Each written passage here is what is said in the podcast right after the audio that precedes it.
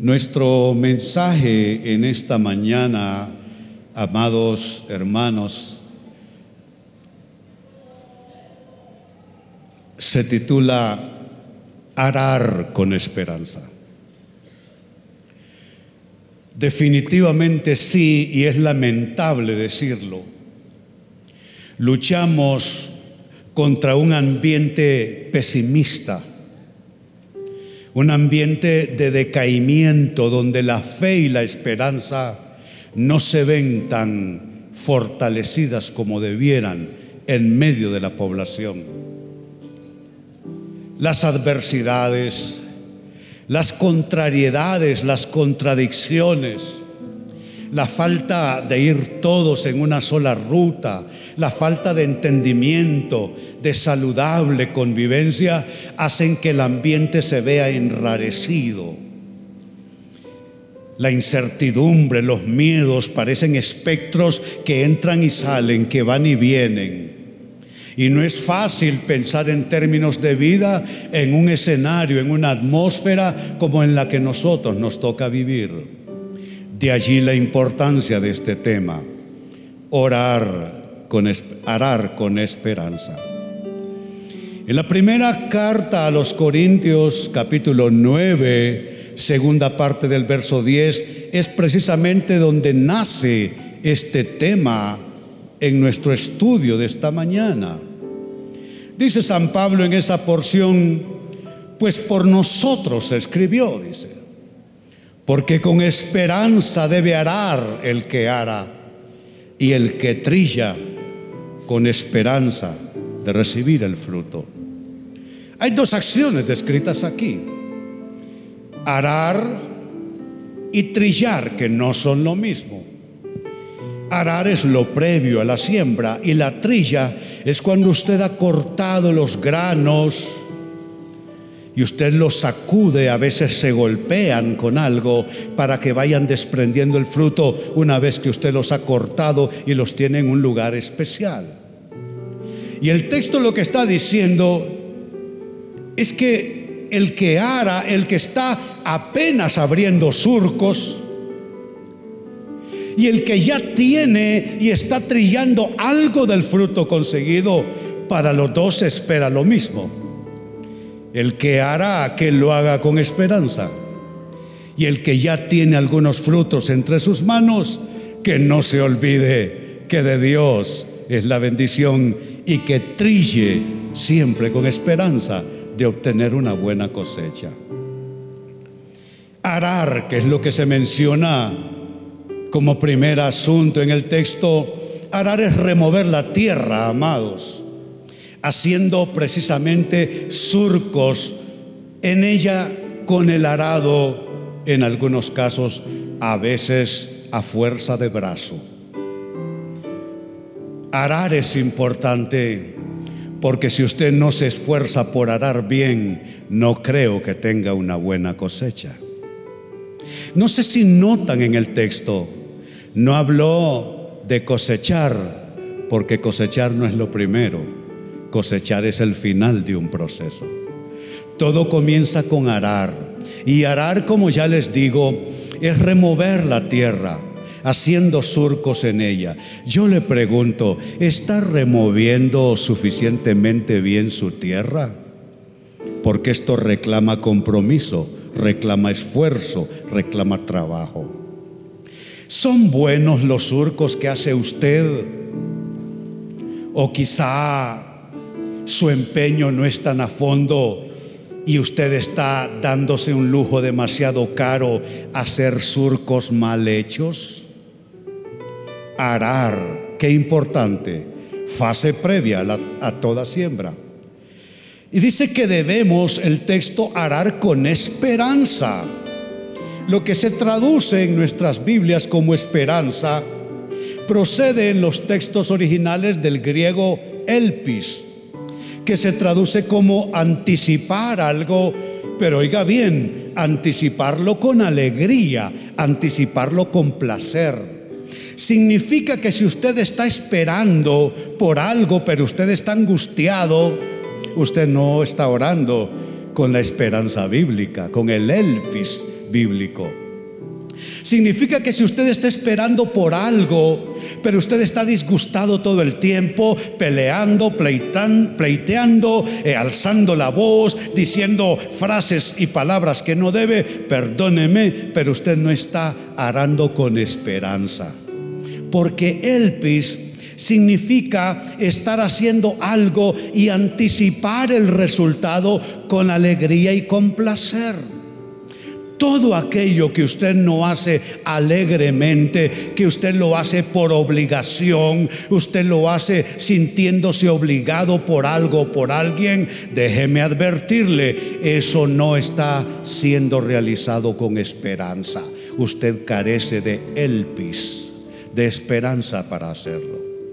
De allí que nosotros tenemos que animar nuestro espíritu. No nos podemos dar el lujo de construir vida, de sembrar vida en disgustos, en enojos, en, en, ¿qué les digo?, en molestias, en, en resentimientos, en rencores. No nos podemos dar ese lujo. Tiene que haber suficiente elpis la verdadera esperanza que anticipa algo con alegría, con placer. De allí que Elpis tiene estas otras acepciones en sus usos y traducción. Expectativa por algo, confianza en algo y finalmente como suele traducirse en el texto, fe o esperanza. Ahora, la gran pregunta, amados, es esta, a partir de esta introducción. ¿Y cómo se hace exactamente eso? ¿Cómo usted puede arar en su vida con suficiente elpis? ¿Con suficiente esperanza? Porque ya quedó establecido. No puede ser en enojo, no puede ser en resentimiento, no puede ser en contienda. Tiene que ser con elpis, esperanza, anticipación alegre, con cierto placer en el mejor sentido del vocablo. ¿Cómo arar con esperanza? La primera respuesta se impone. Tiene que ser lo primero, definitivamente sí. Si usted quiere arar en su vida con esperanza, usted necesita tomar esta determinación y es no dejarse paralizar por malos pronósticos. ¿Qué tal si lo lee conmigo? No dejarse paralizar por malos pronósticos. Ahora lo leen para mí si son tan amables. No dejarse paralizar por malos pronósticos. Eso significa que hay que superar, amados, el ambiente pesimista que nos envuelve, que nos rodea. Y ese es algo que debemos decidir cada mañana. Cada mañana es importante. Al nada más abrir los ojos, uno no solo se conecta con la vida, digo, porque en cierto sentido, cuando uno se despierta en la mañana, volvió a nacer. Volvió a nacer en cierta manera. Y es importante entonces en la mañana levantarse, que usted se dé cuenta que no se conecta de nuevo con la vida al abrir sus ojos y cobrar de nuevo conciencia. Usted necesita tomar determinaciones. No me dejaré dominar por el pesimismo que impera. No me haré parte de este enrarecimiento que hay en la atmósfera espiritual de los lugares donde vivimos, donde andamos, donde trabajamos. Es una decisión. Tengo que superar eso. Si alguien se queja, yo daré gracias. Si alguien maldice, yo bendeciré. Si alguien amenaza, yo expresaré una alabanza, una promesa de Dios. Si alguien divide, yo juntaré las piezas. Si alguien quebranta y hiere, yo sanaré. Es ir totalmente en sentido opuesto de como lo está haciendo el grueso de nuestra población. Y es una decisión que uno toma.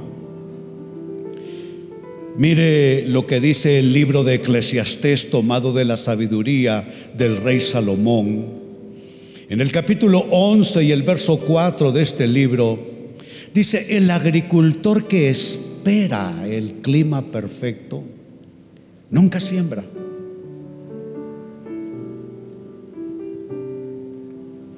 Hay formas de esperar y formas de esperar.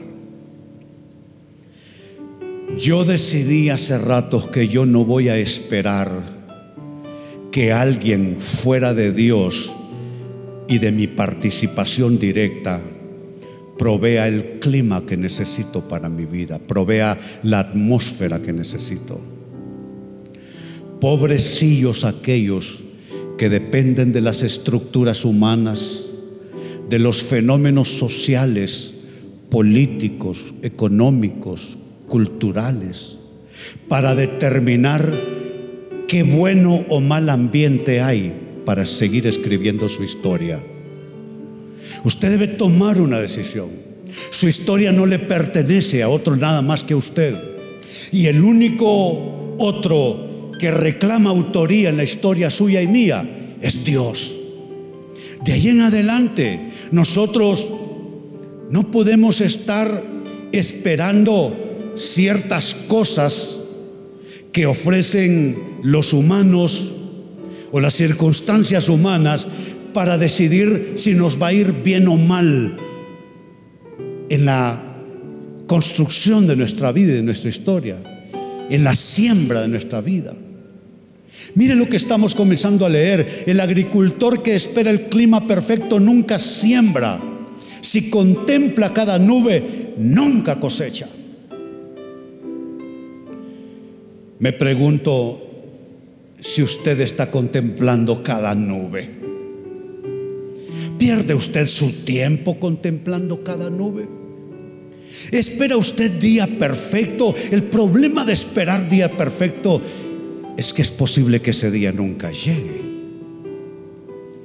Yo recuerdo cuando era un jovencito todavía, había quedado en el patio allá atrás en la casa donde vivíamos los residuos, los, eh, los materiales sobrantes de un poquito de construcción, una reparación que se había hecho. Entonces aquella arena, específicamente era arena para hacer mezcla, aquella arena se colocó dentro de una caja de madera. Allí se depositó.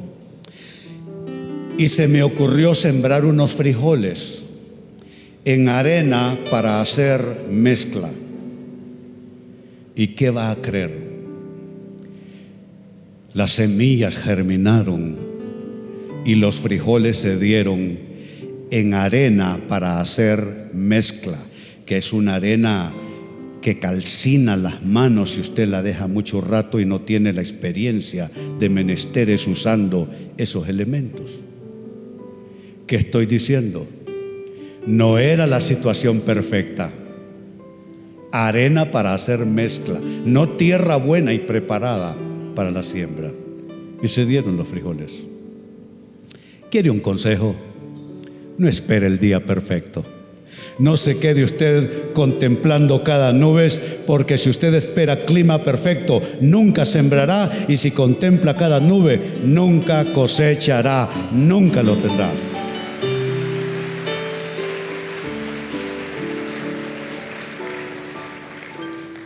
Una versión de lo que hemos leído, es decir, otra versión de la Biblia, dice por este mismo texto lo siguiente, siempre en el mismo versículo. Quien vigila al viento no siembra. Yo le pregunto, ¿qué está usted vigilando ¿Mm? para tomar una decisión? Para emprender el paso, para agilizar su propuesta de vida, su proyecto. ¿Qué es lo que usted está vigilando? Hay proyectos que con los peores pronósticos tienen grandes éxitos. ¿Sabe comencé, cómo comencé esta iglesia? Con los peores pronósticos. No era mi mejor época, y no venía precisamente de obtener un éxito final en una gran jornada de vida. Una iglesia que en enero del año 2019, dentro de un año, cumple 20 años y está reproducida en 31 países en varios continentes. Era como aquellas semillas de frijoles sembrados en aquella caja con arena para hacer mezcla. Quien vigila al viento no siembra. Deje de preguntarle al viento, pregúntele a Dios. Los que le preguntan al viento tienen que estar viendo y estar enterados de todo. Lo que digan las noticias, lo que digan los expertos, lo que pregúntele al brujo mayor de México entonces. Los que están vigilando al viento van a tener que hacer mm, así, ver para dónde el viento sopla. Deje de vigilar al viento. Pregúntele a Dios, porque si Dios dice que procede, no importa que diga el tiempo, si Dios dice que sí, entonces usted tendrá éxito.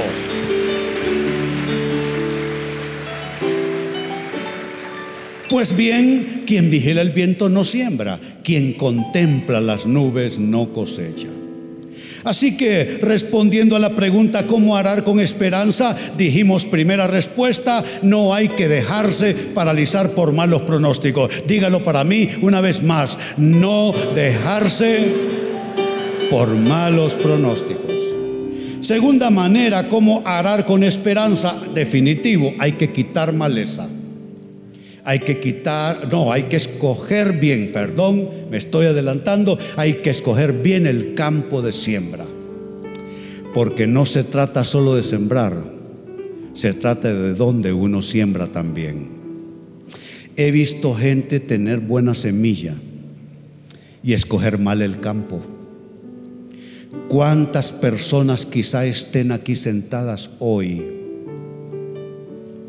Que no escogieron bien el campo de siembra para su preciosa semilla. A veces le dio alguien su juventud a una persona que no lo merecía. ¿Mm? Otros le dieron sus talentos, su capacidad, sus dones a alguien que solo lo usó un rato y lo tiró en el desecho más tarde. No se trata solo de tener buena semilla, se trata de a dónde la siembro. ¿Dónde está usted sembrando? ¿Ya revisó? ¿Ya verificó si usted escogió bien el campo para esa siembra? Porque como digo en esta nota de pantalla, hay campos malos para la siembra. Hay ideas que solo son una buena mala idea así como lo escuchan. Hay ideas que solo son una buena, mala idea. Hay proyectos que solo son un buen, mal proyecto. Y triste decirlo, hay relaciones, hay personas que son un mal campo de siembra. ¿Le puso alguien una pistola en el cuello para obligarle a casarse con esa persona? No, usted lo decidió. Y lo único que le queda es pensar que fue un buen campo de siembra. Le dio 25 años a la empresa y luego lo hicieron salir por la puerta de atrás, por la puerta del servicio ni un solo reconocimiento, ni un solo gracias. Simplemente alguien bien serio le tiró un sobre en el escritorio y le dijo, el lunes ya no te presentes. ¿A dónde siembra uno? Hay que escoger bien el campo de siembra. El profeta Jeremías escribió sobre esto. En Jeremías capítulo 4 y versículo 3, y más bien Dios es el que habla y no Jeremías Dice, esto dice el Señor a la gente de Judá y de Jerusalén. pasen el arado por el terreno endurecido de sus corazones. No desperdicien la buena semilla entre espinos. Aquí hay dos ideas. Hablando de seleccionar bien el campo. Uno, que no puedo sembrar en mi actividad de vida, no puedo sembrar en el campo de mis sueños, de mis proyectos, lo que no siembro primero en mi propio corazón. Hay personas talentosas con un problema de corazón que debe resolverse para que tengan éxito. No es que les falte capacidad, no es que le falte habilidades, no es que le falte talento, le falta suavidad en su corazón.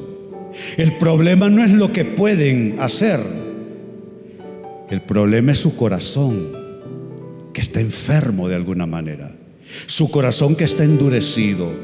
Les hablé de esta iglesia y cómo en 19 años cumplidos Dios bendijo enormemente, pero déjeme decirle que Dios me obligó, porque en estas cosas no es que uno lo busca necesariamente, Dios me obligó a pasar el arado por mi corazón.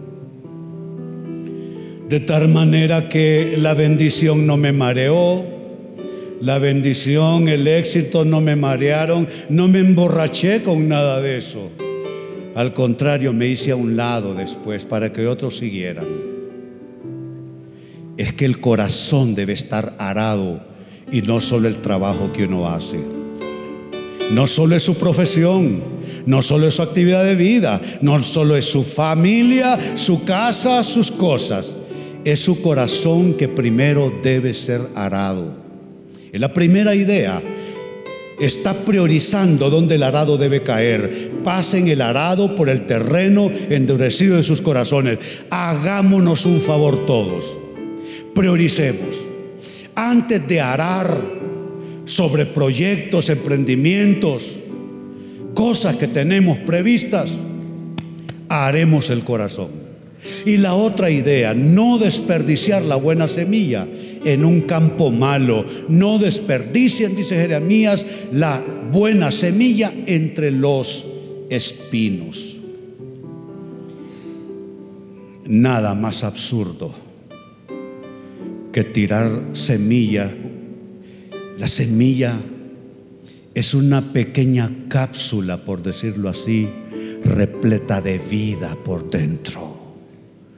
Y no vale la pena desperdiciar algo que tiene vida consigo entre un montón de espinos que la van a ahogar y a destruir.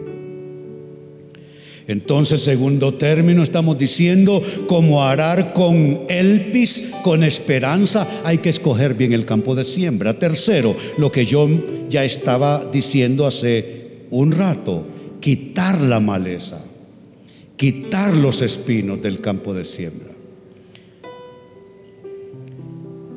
Hay campos buenos, pero no significa que no deban ser preparados.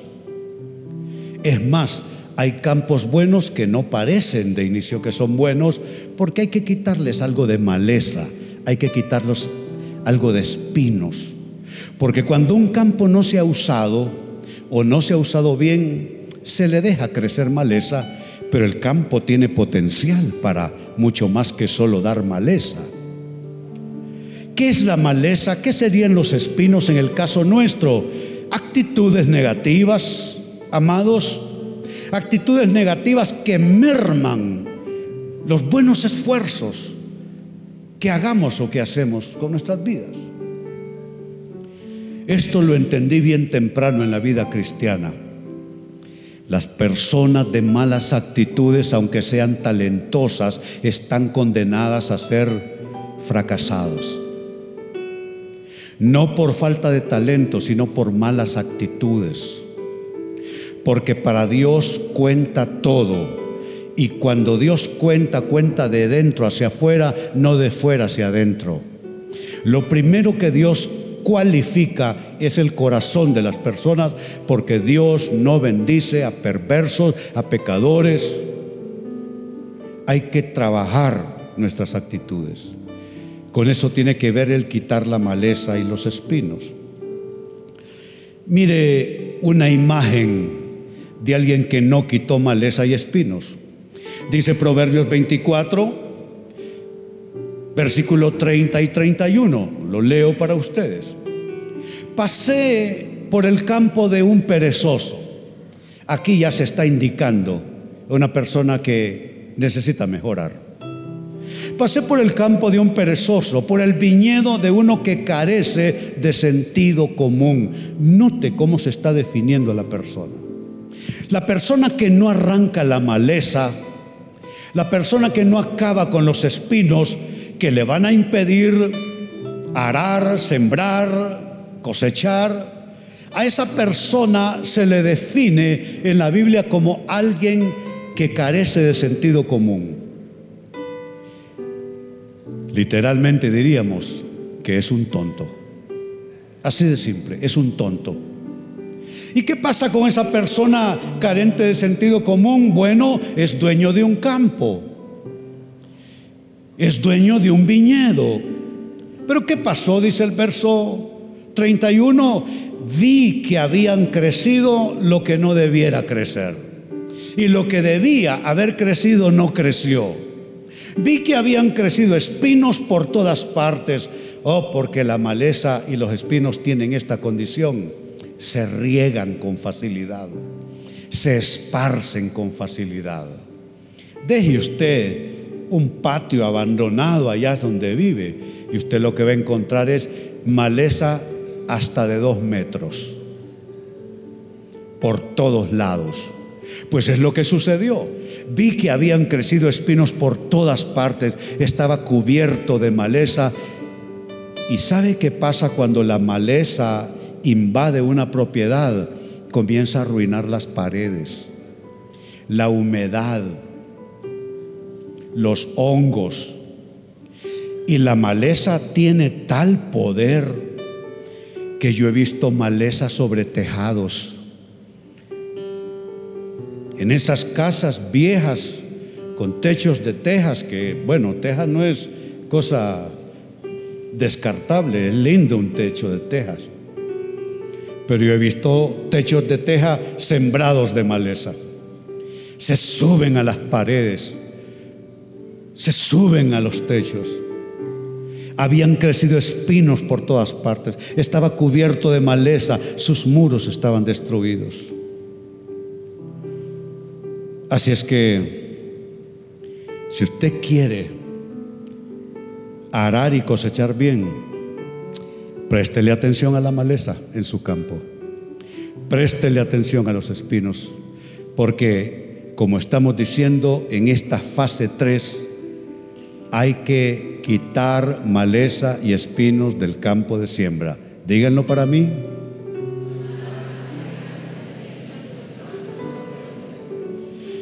Cuarta respuesta, ¿cómo arar con esperanza? Hay que escoger solamente buena semilla.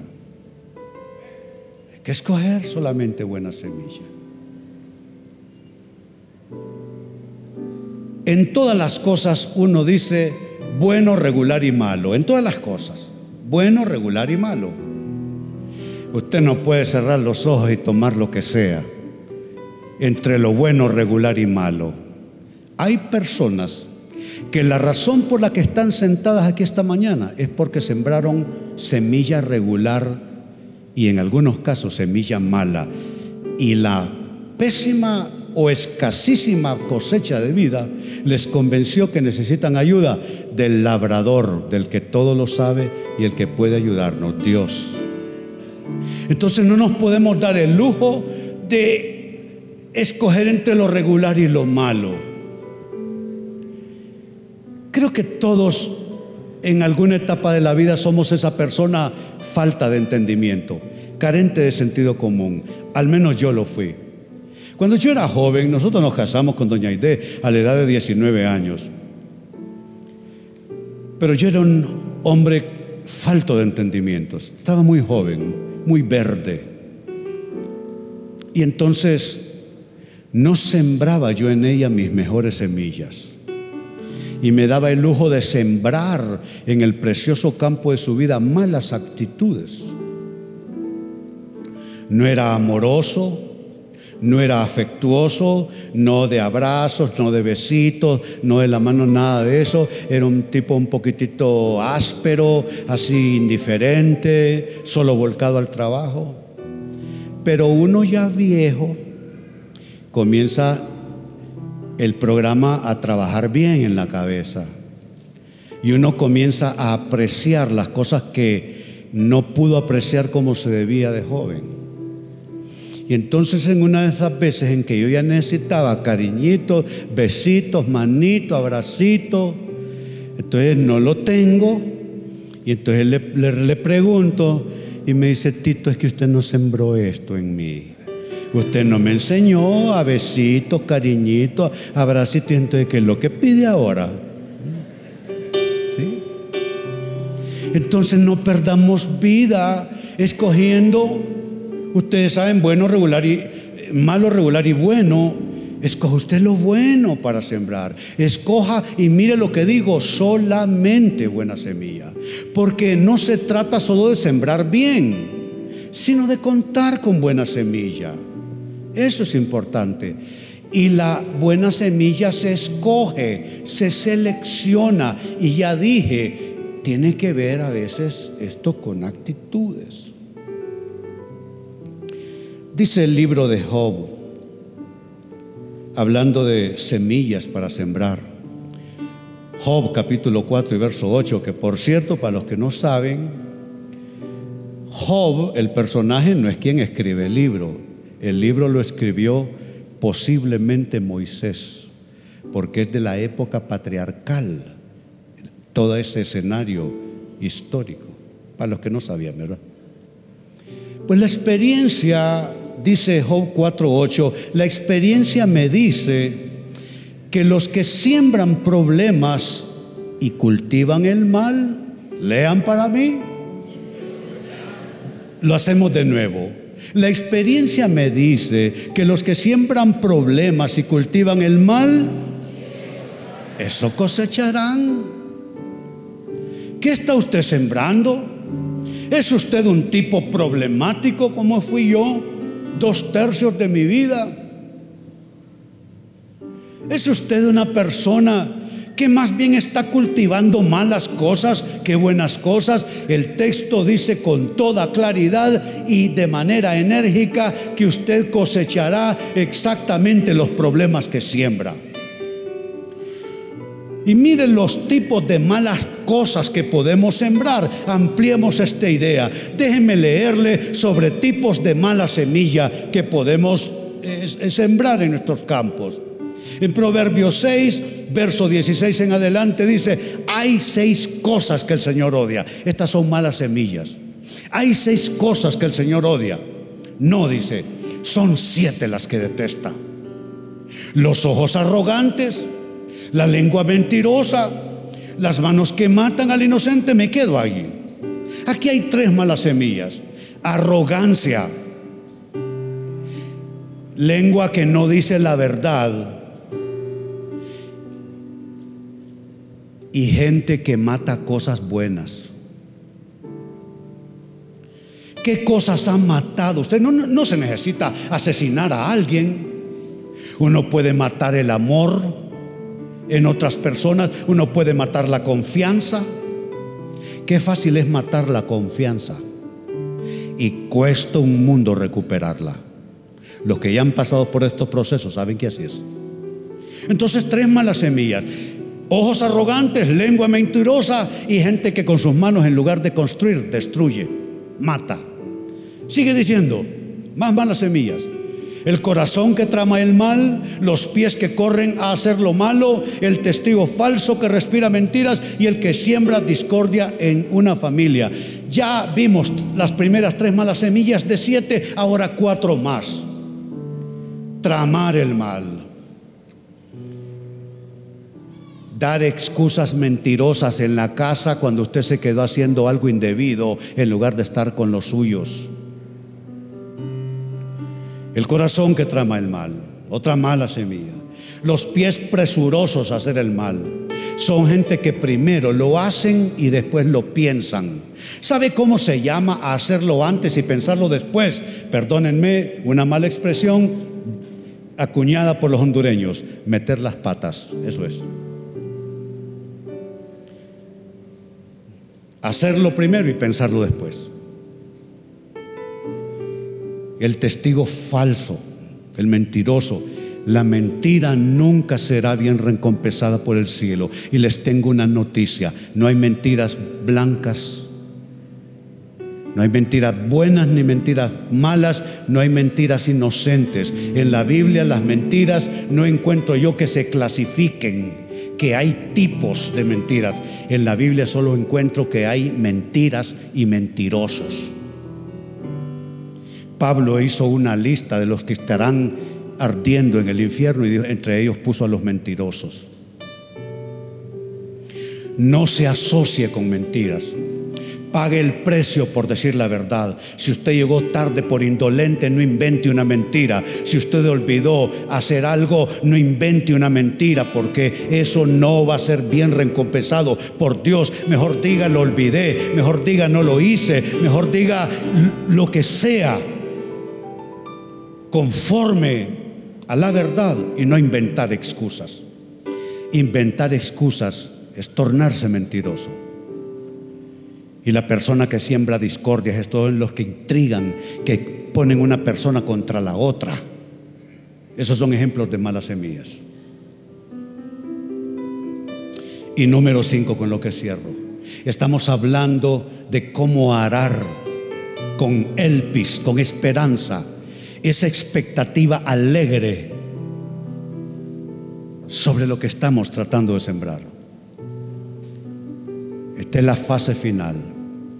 Arar y sembrar con continuidad, oígalo bien, y con compromiso.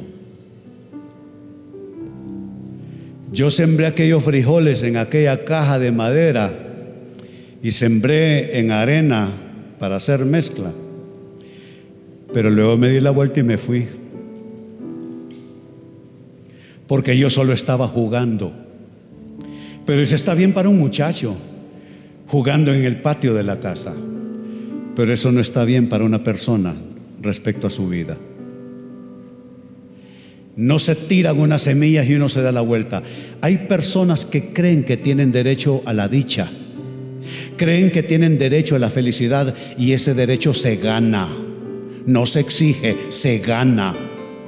Hay personas que reclaman en su casa que por qué no los entienden, que por qué no los ayudan, porque, por qué no los comprenden, por qué no los aman. ¿Sabe? El derecho a la dicha el derecho a la felicidad es un derecho que uno se gana a pulso día a día. No es un puñadito de semillas que usted tiró cuando pasó por el altar y dijo sí después de haberse tragueado con sus amigos los tres días anteriores para hacer una despedida de soltero. No es tirar irresponsablemente un puñado de semillas y luego reclamar que la gente alrededor suyo le haga feliz. Es sembrar con continuidad, es sembrar con compromiso. ¿Sabe por qué en este lugar, en esta ciudad, en este país o en cualquier otro sitio, no todo el mundo dice tenemos 44 años de casados? ¿Sabe por qué? Porque no todos quisieron darle continuidad al compromiso. No es que seamos perfectos, no es que no cometemos errores, no es que decimos que no digamos cosas que no debemos, no es que no, no nos enojamos, no es que no nos resentimos, no es que no nos peleamos. Claro que no. Pero ninguna imperfección nuestra, ningún defecto debe evitarnos darle suficiente continuidad a la vida. ¿Usted cree que es fácil su vida? Tampoco la mía es fácil. Si usted cree que es difícil lo suyo, déjeme decirle que es difícil ser pastor. Es uno de los, de los oficios más, más crueles que uno puede escoger. Es una vida compartida. Y la gente te escudriña. Tú puedes hacer lo que quieras con tu vida, tú puedes hacer lo que quieras con tus cosas. Si tú floreces y te va bien, tú puedes andar un Mercedes Benz o lo que quieras y todos dirán, oh, wow, qué triunfador esa persona. Pero si, si yo me, me, subo un Mercedes Benz, entonces dice, pero ¿y qué le pasa a este pastor? No es fácil. Pero sea difícil lo que tú eres y lo que tú haces, o lo que yo hago o lo que soy, tenemos que arar y sembrar con continuidad en nuestro compromiso. Sigamos adelante, no echemos pie atrás, no busquemos caminos alternos, sigamos adelante en la ruta que Dios, nosotros y la vida nos ha trazado.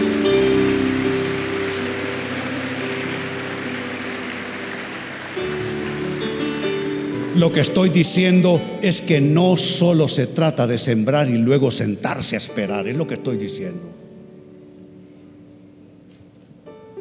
Un texto y con esto cerramos. Eclesiastés 11 y verso 6. Siembra tu semilla por la mañana y por la tarde no dejes de trabajar, porque no sabes si la ganancia vendrá de una actividad o de la otra, o quizá de ambas, no lo sabes. A veces fructifica lo que uno menos piensa, fructifica, fructifica. ¿Quién me convenció a mí de fijarme en estas facilidades que se llamaba Planeta Zipango? Y aquí donde estamos en este auditorio habían 24 pistas de boliche. Aquí se celebró un mundial de boliche. ¿Quién me convenció? ¿Quién me habló? ¿Quién me abrió los ojos? Los más espirituales dirán, el Señor le habló en sueño, ¿verdad, pastor? El Señor le dio una palabra. Pues te digo que no. Ella, mi esposa, pasábamos por aquí y me decía, mira ese lugar, mira ese lugar, mira ese lugar. Y yo decía, no, eso debe ser una cosa terrible, eso debe ser un lío, no quiero ese lío, ya me siento viejo, olvídate de eso mujer. Siembra tu semilla por la mañana y por la tarde no dejes de trabajar, porque no sabes si la ganancia vendrá de una cosa o de la otra o de ambas. Esa insistencia de esta señora, de alguna manera nos trajo aquí, nos trajo aquí. Así es que dale continuidad, dale perseverancia a lo que eres. Si alguien alguna vez no creyó en lo que tú eres, mira cómo te lo digo, si alguien alguna vez no creyó en lo que tú eres o desacreditó y desmereció lo que tú eres, yo te digo de parte de Dios que tú tienes un gran futuro y que no te escondas a la sombra de nada y que sigas perseverando. Así es que hay que arar con esperanza. Digan, arar con esperanza. Dígalo todo el mundo con fuerza, arar con esperanza. Claro que sí, nos ponemos en pie, vamos a arar con esperanza. Vamos a continuar, vamos a seguir. Nos preparamos a orar y siempre insisto, oremos antes de salir porque esta no es charla de pensamiento positivo o de autoayuda. Esto es palabra de Dios y cuando se presenta la palabra de Dios, el pueblo de Dios responde en oración. Mi primera oración al que necesita entregar su vida a Cristo. Déjeme aclararle, Jesucristo no es una ideología. Cuando es una ideología, usted lo sigue en su cabeza. Pero Jesucristo no es una ideología para solo mentalmente hacer un asentimiento intelectual y decir, sí, yo creo en Jesucristo. Usted necesita decirlo con su boca, confesarlo con su boca. Dice la palabra, más a los que le recibieron, a los que creen en su nombre, les dio potestad de ser hechos hijos de Dios. ¿Y cómo sucede eso? Dice Pablo que si confesares con tu boca que Jesús es el Señor y crees en tu corazón que Dios le levantó de los muertos, entonces serás salvo. Yo creí en Cristo desde que tengo memoria, desde que tengo razón, pero hablé confesando a Cristo en un mes de agosto de 1972. Allí comenzó mi vida en el Señor. Hoy puede comenzar la tuya. Inclina tu rostro y repite esta corta palabra. Señor Jesús, hoy mi boca te confiesa para salvación. Me declaro pecador, pero recibo tu completo perdón. Gracias por morir por mí en la cruz. Gracias por pagar el precio por mis pecados. Hoy te recibo en mi corazón como único y suficiente Salvador y como Señor de mi vida. Amén. Si usted hizo esta oración, me indica con su mano alzada, por favor. Yo le felicito desde acá. Una mano levantada por allí, que bien, muy bien. Otra persona, me dicen, a ver, ahora alguien más. Una mano allá bien atrás levantada. Una joven por aquí, muy bien. Habrá alguien más que hizo la oración conmigo. Perfecto. Otra persona, dos aquí en primera fila, a mi mano izquierda. Qué bueno. Aplausos para todos ellos. Es una gran decisión. Es algo espiritual, es algo del corazón. Aleluya. Gracias, Padre. Alza tus manos. Entra en comunión con Dios antes de orar. Gracias, Jesús.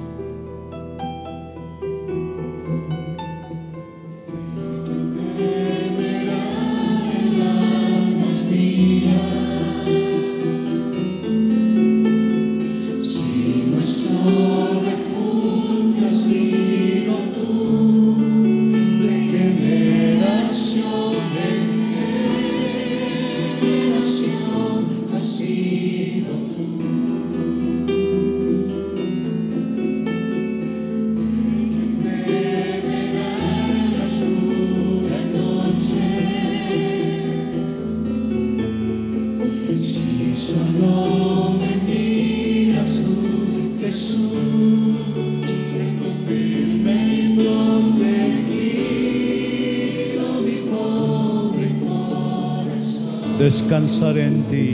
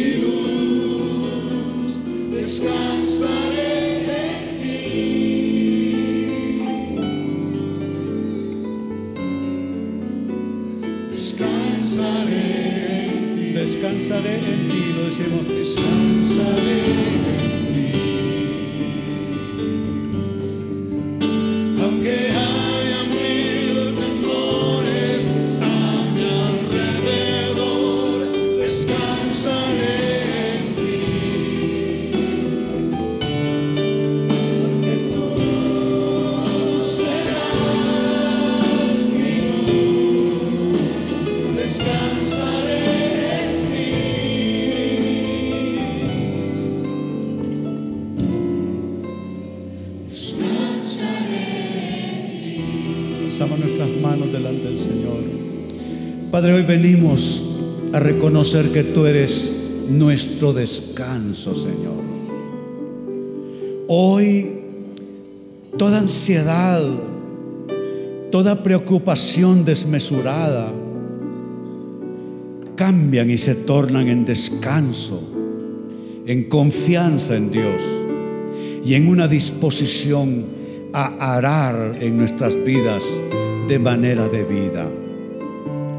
Hoy rechazamos la mala semilla.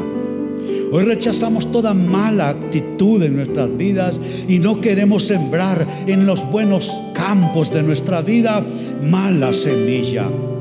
Pero también hoy recibimos discernimiento de lo alto para escoger el mejor campo de siembra. Algunos de nosotros sembramos mal no por haber tenido mala semilla, sino por haber escogido malo, mal el campo. Hoy tomaremos de nuevo el arado. Hoy de nuevo haremos surcos, surcos nuevos. No iremos tras el surco mal hecho en el pasado. Hoy haré surco nuevo. Personas, relaciones, situaciones donde se lleva a cabo mi vida, donde se escribe mi historia, en todos mis escenarios, en todos mis campos de siembra, haré nuevos surcos, por fin bien hechos. Y por fin con amor depositaré buena semilla. No tiraré semilla con descuido, no tiraré semilla con irresponsabilidad. Tomaré cada semilla con amor consagraré mi, mi semilla a Dios. Y Él bendecirá el momento, cada momento donde mi mano coloque con amor semilla en el surco. El Señor bendecirá, el surco se cerrará. El Señor me ayudará a regar, abonar, cuidar, proteger. Y aunque no todas mis siembras tuvieron buena cosecha en el pasado, Hoy declaro por fe que las siembras que vienen serán mis mejores siembras, que los surcos que hago a partir de este día serán los mejores surcos, que la mala semilla eh, eh, es quitada en un proceso de clasificación que tiene que ver con mi discernimiento y que solo buena semilla dejaré llegar a mi campo. Gracias Jesús. Oh sí. Gracias Jesús. Bendice tu campo. Recibe tu, bendice el campo tuyo, bendice tu labranza, bendice los surcos, bendice tu semilla. Es tu vida, es tu trabajo, es tu familia, es lo que eres, son tus sueños. Bendice, bendice, aleluya. Y una vez más, dilo, aleluya.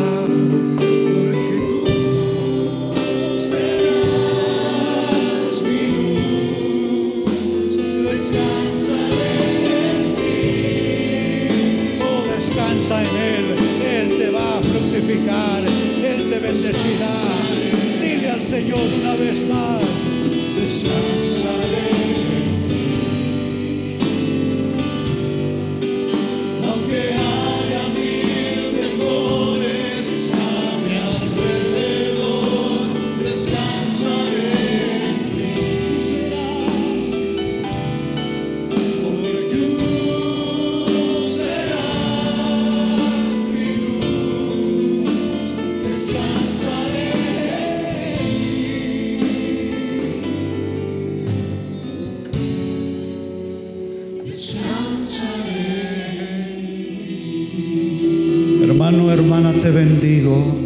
Tu proyecto de vida.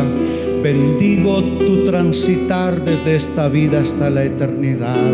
Bendigo lo que haces, bendigo lo que piensas, bendigo lo que emprendes, bendigo tus sueños, bendigo ese proceso de establecimiento y alcance de tus metas. Te bendigo y muy especialmente te declaro en tu persona espiritual como un magnífico campo de siembra. Así te bendigo en el nombre del Padre, del Hijo y del Espíritu Santo. Decimos todos, amén, que así sea. Dios les bendiga, amados. El próximo domingo les esperamos.